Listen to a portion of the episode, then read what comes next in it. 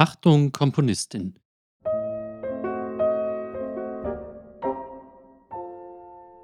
Der Podcast über acht Komponistinnen und ihre Lieder. Heute mit Cécile Chaminade und dem Lied Chanson Triste.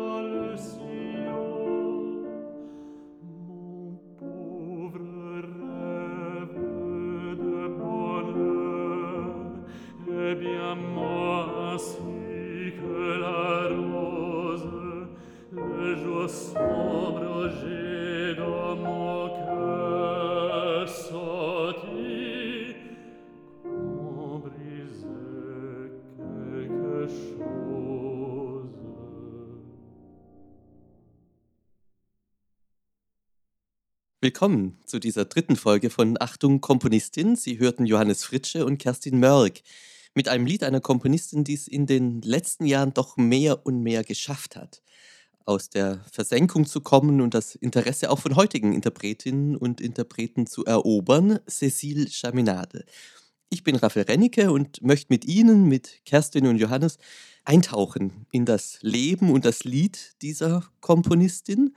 Ein Lied komponiert 1898. Ein Lied, wie es Chaminade viele, viele geschrieben hat. Und das doch hier, wie ich finde, ganz exemplarisch zeigt, was für eine beachtliche Komponistin sie gewesen ist.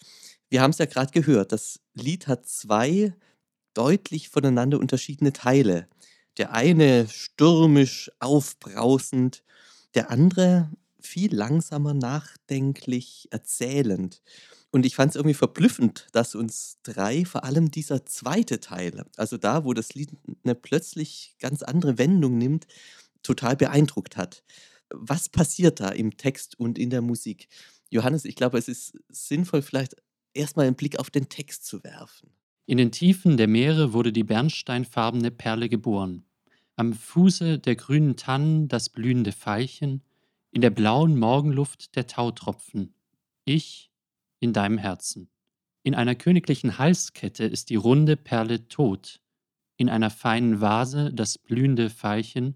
Von den Küssen der Sonne ist das Tautröpfchen tot. Ich in deinem Herzen. Hier unten die köstlichen Dinge, die oft nicht sprechen, sind wirklich tot, wenn man sie bricht. Bitte, brecht sie nicht, denn diese schwachen und zarten Dinge, feine Flügel des Schmetterlings, Federn des Vogels, Zweige der Rosen, verschwinden in der Furche. Mein armer Traum vom Glück ist wirklich gestorben, so wie die Rose. Am dunklen Tag wo ich in meinem Herz gespürt habe, dass man etwas brach.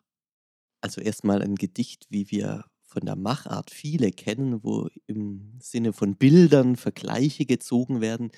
Vergleiche, Bilder, die letztlich stehen für das Eigentliche, nämlich für, ich denke, hier ist es klar und deutlich ausgesprochen, das gebrochene Herz. Und apropos, wir sind uns bis zum heutigen Tage nicht sicher, wer der Textdichter des Liedes ist, das wir eingesungen haben und eingespielt haben. Comtesse Joseph Rochaid. Und alle unsere Recherchen haben bislang nicht zu einem eindeutigen Ergebnis geführt, ob es sich dabei um eine Frau, um eine Gräfin, eine Comtesse oder um einen Grafen, nämlich den Grafen Joseph Rochaid handelt. Und wir rufen Sie gerne auf, liebe Hörerinnen und Hörer dieses Podcasts, uns zu helfen und Aufklärung zu leisten. Wir freuen uns auf Ihre Ergebnisse. Für mich ist dieser Text im Zusammenhang mit der Musik so interessant, weil eben im Text in dem Werden und auch im Vergehen so viele so Kleinigkeiten beschrieben werden. Die Perle und dann das Pfeilchen, der Tautropfen. Die Musik ist aber im Gegenzug total aufwühlend. Also ich denke, der innere Seelenzustand ist tatsächlich total bewegt. Und genau das hat die Cécile Chaminade erkannt und vertont. In der Begleitung sind riesige Wellen im Forte in der ersten Strophe mit Akzenten und es ist aufbrausend. Da braust das Meer eigentlich. Und die Seele. Eben auch.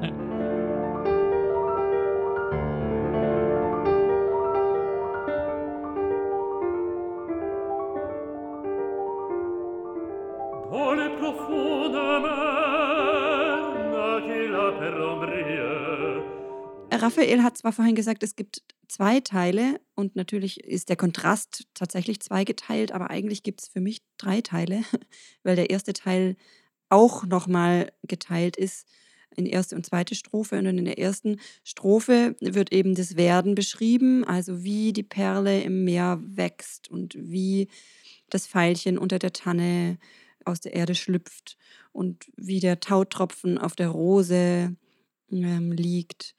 Und das alles ist im Fortissimo. Und dann, wenn es rabiat wird in der zweiten Strophe, nach einem Zwischenspiel, wo die Perle dann rausgerissen wird aus der Muschel und das Pfeilchen aus der Erde und der Tautropfen im Sonnenlicht vergeht, da wird es plötzlich pianissimo und ganz heimlich und vielleicht auch unheimlich.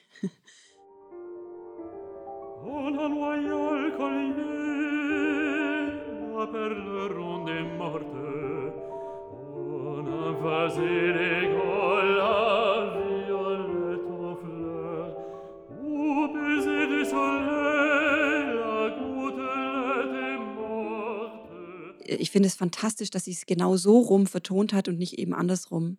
Es wäre ja viel naheliegender gewesen, die erste Strophe im Pianissimo und zart zu vertonen und die zweite Strophe dann, wo es irgendwie gewalttätig wird, dann im Fortissimo. Aber sie macht es genau umgekehrt und das macht es unheimlich reizvoll. Mhm, Ja, es ist eine absolute Überraschung. Die zweite Strophe wird fast wie in einem Strophenlied vertont, aber alles wird ins höhere Register dann auch verlegt, äh, ins leisere gezogen, ins zartere gebracht. Genau. Also es ist so ein Moment der Surprise.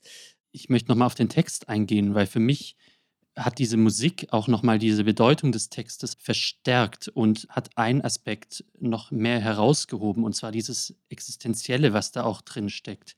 Hier geht es wirklich, glaube ich, um ein lyrisches Ich, das eine tiefe Ver- Verwundung äh, erlebt hat, äh, in einer Beziehung zum Beispiel oder durch ein bestimmtes Ereignis.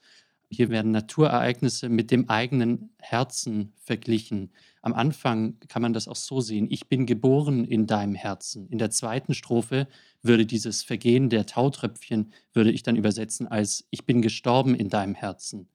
Dieses Brechen, was dort passiert, das Herausreißen einer Perle aus der Muschel, das ist für mich schon ein sehr starkes Bild. Und ich musste auch bei gebrochenen Blumen, muss ich auch immer an das Heidenröstlein denken, wo ja auch eine Vergewaltigung zum Beispiel hineininterpretiert werden kann oder auch etwas, was über dieses Bild von einem Brechen einer Blume noch hinausgehen kann. Also ich glaube, da ist schon auch diese Ebene drin.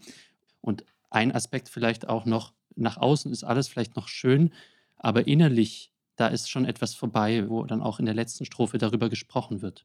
Und wenn wir diese letzte Strophe jetzt mal in den Blick nehmen, von der ich eingangs sprach, dann hören wir vielleicht gerade diesen Übergang, diesen Moment des Abbrechens und des Abbruchs, um zu hören und dann auch vielleicht kurz darüber zu sprechen, was da tatsächlich musikalisch Interessantes passiert.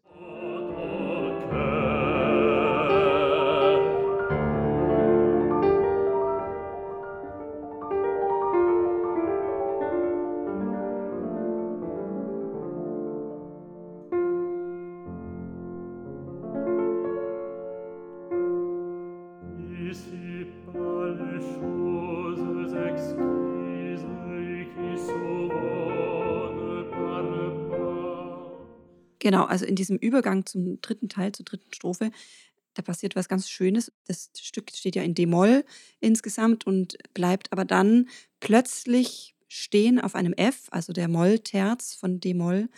Und dieses F verwandelt sich dann beim zweiten Mal, wenn es so lang erklingt, zusammen mit der Singstimme eben nach Dur, B-Dur dann als Quint.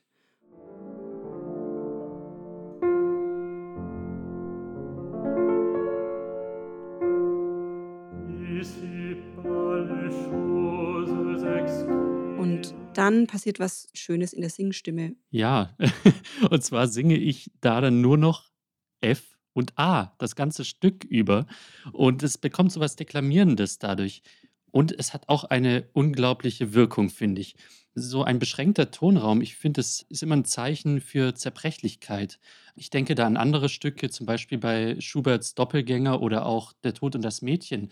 Da haben wir auch viele gleiche Töne und es ist immer ein Zeichen von Zerbrechlichkeit. Und auch bei Peleas et Mélisande zum Beispiel, da gibt es diese eine Arie von dem Kind. Das Kind, das deklamiert auch immer auf einer Note.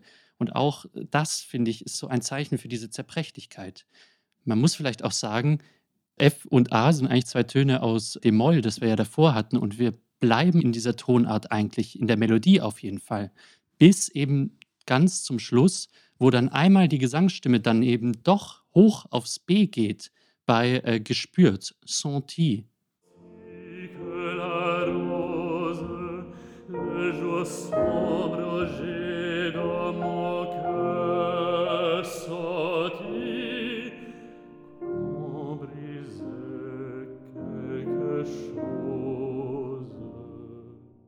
Das sticht so heraus, das finde ich unglaublich gut komponiert.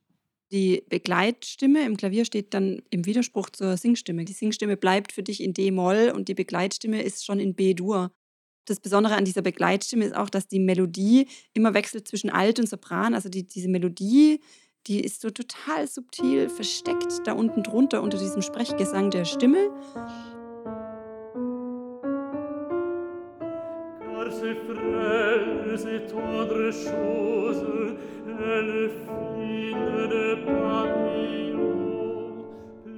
Im Dolce, da steht auch Dolce dran, eine ganz subtile Bitte. Bitte brecht mein Herz nicht. Oder brecht nicht das Herz von anderen, damit es nicht denen so geht wie mir. Also ich bin schon gebrochen, ja.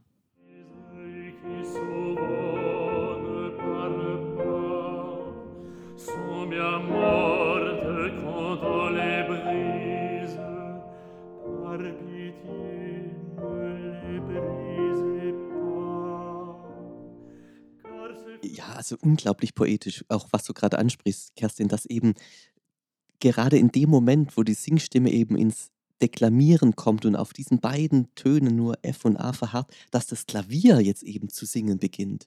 Ja, also die Singstimme versinnbildlicht ja letztlich diese köstlichen Dinge, die jetzt eben oft nicht sprechen, wie es im Text heißt, und die wirklich tot sind, wenn man sie bricht. Aber es kommt dann eben aus dem Klavier, das jetzt zu singen beginnt, eben diese Gegenwelt, die ja hier beschworen wird. Ja, die feinen Flügel des Schmetterlings, die Federn des Vogels.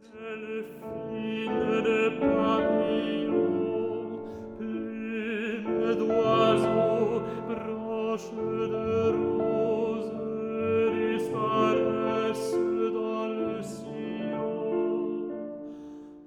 Also das, was verloren geht, wenn wir jemanden brechen. Also wir haben hier diese Doppelbeleuchtung des Gedichts, das natürlich die Dinge nur im Nacheinander erzählen kann, hat äh, Chaminade hier auf wirklich kongeniale Weise in die Gleichzeitigkeit gebracht und macht diesen Moment, finde ich, auch so unglaublich schön und kostbar.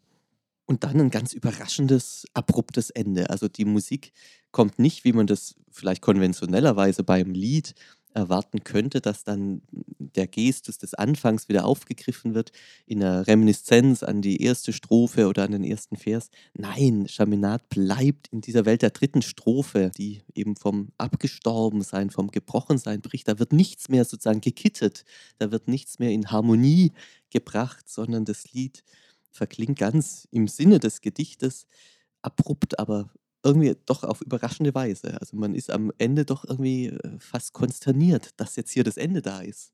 Es heißt ja auch ganz am Schluss dann nach, nach einem Molto Ridardando, nach einem Trugschluss sogar, heißt es Mon pauvre rêve de bonheur also, äh, et bien mort, also mein armer Traum des Glücks.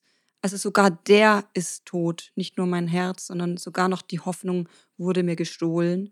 Und ich glaube, das ist dann tatsächlich das Todesurteil auch für die Musik. Deswegen bricht es so abrupt ab. Das Tolle, finde ich, ist bei diesem Lied, bei all den Feinheiten und Subtilitäten, die wir jetzt auch gerade beschrieben haben, in der Art und Weise, wie sie den Text umsetzt in Klänge, dass es doch wie aus einem Guss erscheint und völlig natürlich und authentisch. Ich bin auf einen Gedanken von Chaminade gestoßen, äh, als sie gefragt wurde, wie sie denn komponiere. Und sie sagte, wie ich komponiere, ich werde am wahrscheinlichsten inspiriert, wenn ich im Wald oder am Meer bin, recht nahe der Natur. Das ist natürlich äh, ein Satz so ganz aus dem Geiste auch der französischen Ästhetik dieser Zeit. Bei Debussy kann man ganz Ähnliches auch sehen, diese Inspiration der Natur. Aber dieses Natürliche ist ja bei aller Kunstfertigkeit und bei allem Artifiziellen, das in diesem Lied steckt, doch, wie ich finde, ja auch ganz klar spürbar, oder? Also ich finde auf jeden Fall, es ist auch wieder so aus einem Guss komponiert, in ihrem virtuosen Stil auch. Man hat irgendwie nicht das Gefühl, dass sie da groß am Schreibtisch saß, sondern eher so, dass, sie, dass es aus dem Improvisatorischen heraus entstanden ist. Chaminade war ja auch eine unglaublich begabte Person. Was ich daran festmacht, dass sie sich, sie wollte sich schon auch als Jugendliche im Pariser Konservatorium einschreiben, das hat ihr Vater nicht erlaubt. Das Konservatorium hätte es auch nicht erlaubt. Also sie war auch ein Opfer von der Gesetzgebung damals, dass Frauen nicht Komposition studieren durften oder dass man Frauen nicht als Komponistinnen sah. Also sie wurde trotzdem Komponistin und umso dringender muss ja ihr Bedürfnis gewesen sein, Musik zu schreiben. Und sie hat eben Privatunterricht dann genommen. Also das hat sie nicht davon abgehalten, dann trotzdem irgendwie an den Unterricht auch ranzukommen bei Privatlehrern, eben vom Konservatorium. Genau, bei Benjamin Godard, also einem wirklich hoch angesehenen Komponisten und sicher auch Lehrer der Zeit. Und ich fand es charakteristisch, dass nachdem ihr Vater dann gestorben war, da war sie 21, also genau der Vater, der es nicht wollte, dass sie den Weg als Komponistin einschlägt. Als er dann gestorben war, hat sie sich zusehends emanzipiert, auch als Komponistin und hat dann vor allem Klavierstücke und Lieder geschrieben. Ja, und da ist eben so eine Überlegung, dass sie das vor allem auch gemacht hat, weil das profitabler war, solche Stücke zu schreiben.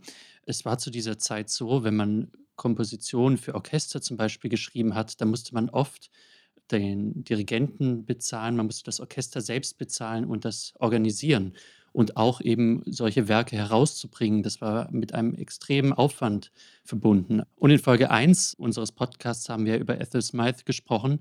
Und sie hatte zum Beispiel immer Unterstützung von einer Millionärin aus Amerika und von mehreren äh, weiteren Mäzenen, die sie eben mit Geld unterstützt haben dass sie überhaupt große Werke aufführen konnte. Opern wurden finanziert von dieser Millionärin.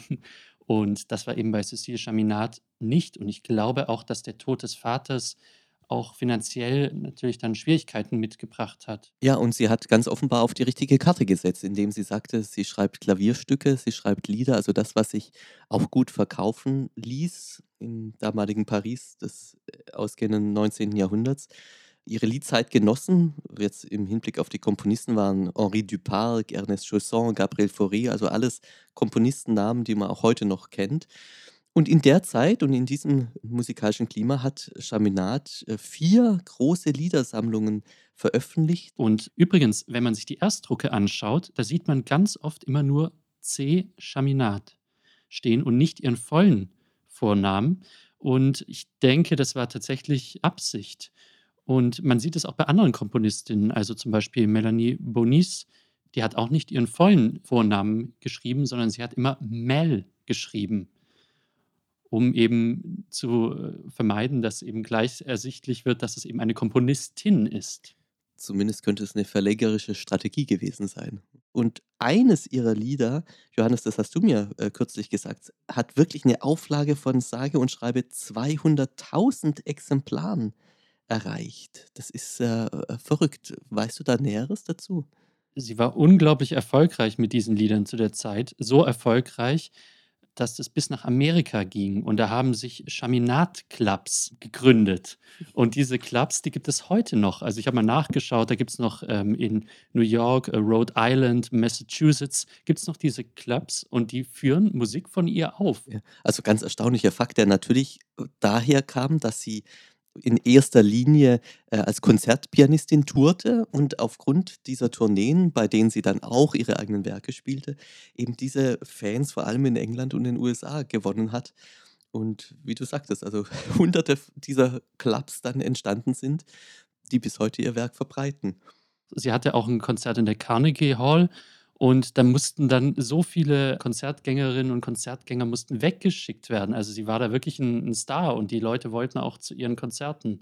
Man könnte, glaube ich, zusammenfassend schon sagen, dass sie eine der wenigen Komponistinnen ist, die von ihren männlichen Kollegen als solche angesehen wurde. Aber trotzdem hat sie immer noch Kritiken bekommen, dass ihre Musik zu feminin sei. Und da frage ich mich immer, was ist denn jetzt das Feminine an der Musik? Warum muss man das kritisieren, wenn es das überhaupt gibt? Ja, das ist ganz furchtbar. Also feminin, wenn man dann liest in den Zeitungsartikeln, dann ist das immer eine Qualität bei Komponisten. Also feminin heißt dann bei Komponisten, ja, die können auch eine ganze Breite von Emotionen und Gefühlen ausdrücken. Aber bei Frauen ist es dann was Negatives. Und bei Ethel Smythe wurde dann zum Beispiel gesagt, ah, die komponiert viel zu männlich. Also es ist echt. Ähm, Man konnte es nur falsch machen. Ja, richtig.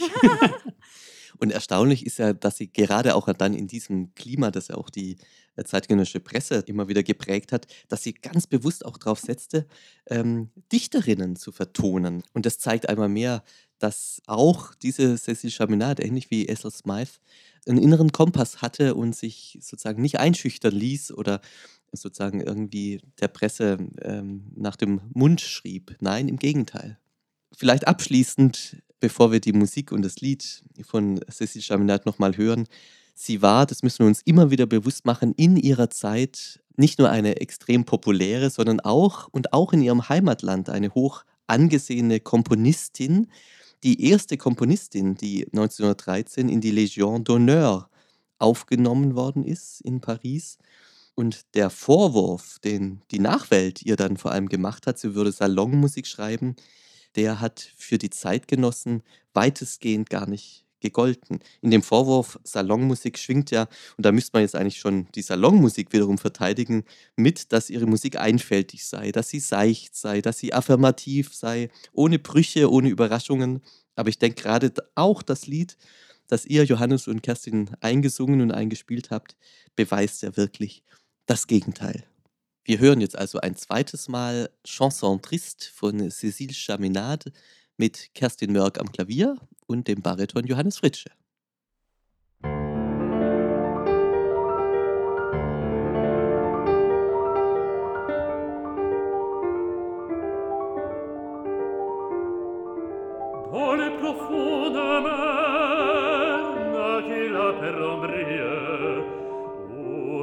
Essa paver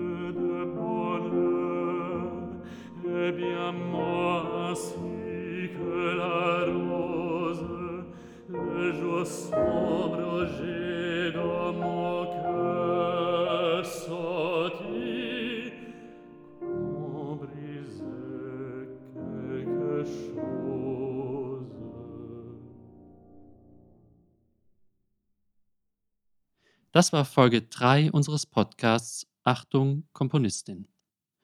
Dieser Podcast wurde gefördert durch ein Stipendium des Ministeriums für Wissenschaft, Forschung und Kunst Baden-Württemberg, durch die Stiftung der Landesbank Baden-Württemberg, den Fachbereich Kultur der Universitätsstadt Tübingen, die Jeanne d'Arc Stiftung sowie die Christel Guthörle Stiftung Reutling. Unser Podcast ist bei Spotify und Apple Podcasts zu finden.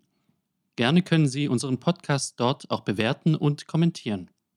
Wir haben auch eine Spotify-Playlist mit dem Namen Achtung Komponistin, unter der es weitere Stücke der acht Komponistinnen zu hören gibt.